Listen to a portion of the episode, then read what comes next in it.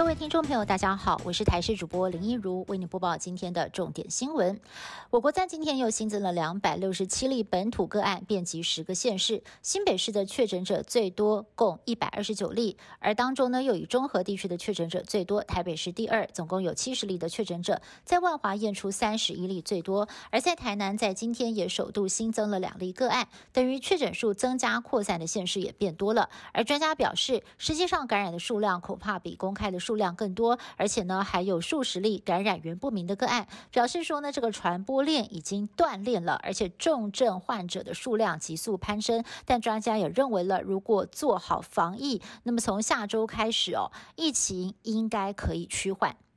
双北市在五月十五号升上了第三级警戒之后，短短四天，指挥中心在今天宣布，全国五月二十八号之前统一升上三级警戒，要各县市防疫统一脚步，而各县市必须要派副市长层级以上的官员，天天和中央召开全国防疫会议，进行资源整合。会后会在每天上午加开一场疫情记者会，报告进度，并对外澄清假消息，避免讯息扰乱人心。由外界解读，全国统。统一三级警戒代表疫情失控当中，但指挥官陈时中强调，全国统一脚步就有望斩断传播链，因此目前不会升上第四级警戒。他也相信台湾的防疫不会到四级的程度。而就在台湾新冠肺炎疫情急剧升温的时刻，及时雨终于来了。台湾从 COVAX 平台采购大约是四十一点零四万剂的 A Z 疫苗，在十九日凌晨三点从荷兰阿姆斯特丹机场起飞，下午三点三十五分左右顺利抵达台湾了，也是目前为止数量最多的一批。虽然离群体免疫的需求量还差很多，但是有到货就是好消息。行政院发言人罗秉成形容这就像是一场及时而指挥官陈时中也表示了，这批疫苗的有效期限是到八月三十一号。预计一个星期就可以完成检验封监，并且开打。而第一顺位呢，将会是第一线高风险的医护人员，还有防疫人员。台大医院在今天爆出，院内总共有十名员工确诊。虽然是公务人员，并不是医疗单位的员工，但是谨慎起见，院方宣布即日起暂停所有的手术，停止新病人进到医院，也力拼四十八小时之内要完成全院的同仁普筛。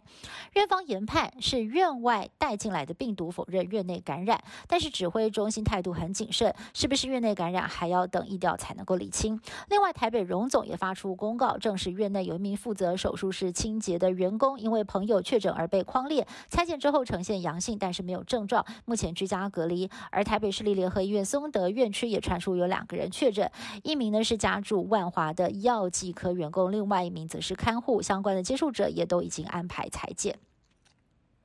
国内的本土疫情升温，全台湾进入了第三级防疫警戒阶段。台铁跟高铁立刻配合行政院推出的简讯十连制。高铁全站，台铁四个站，在十九号中午十二点就已经完成布设。台铁其余车站则是要二十号就能够全面执行。旅客搭乘之前，在车站入口要先扫描 QR code，或者呢是发送简讯填写资料。没有手机还是可以用纸本登记。不过呢，目前只鼓励使用，并没有强制性。台铁呼吁旅客要配合登记，齐心防疫。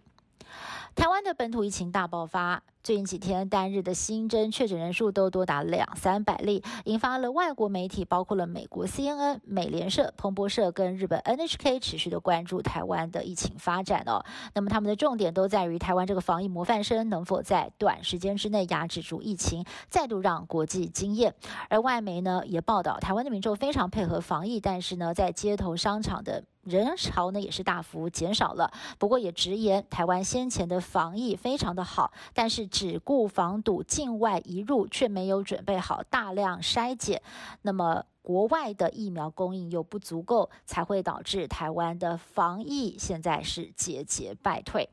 以上新闻是由台视新闻部制作，感谢您的收听。更多新闻内容，请您持续锁定台视各界新闻以及台视新闻 YouTube 频道。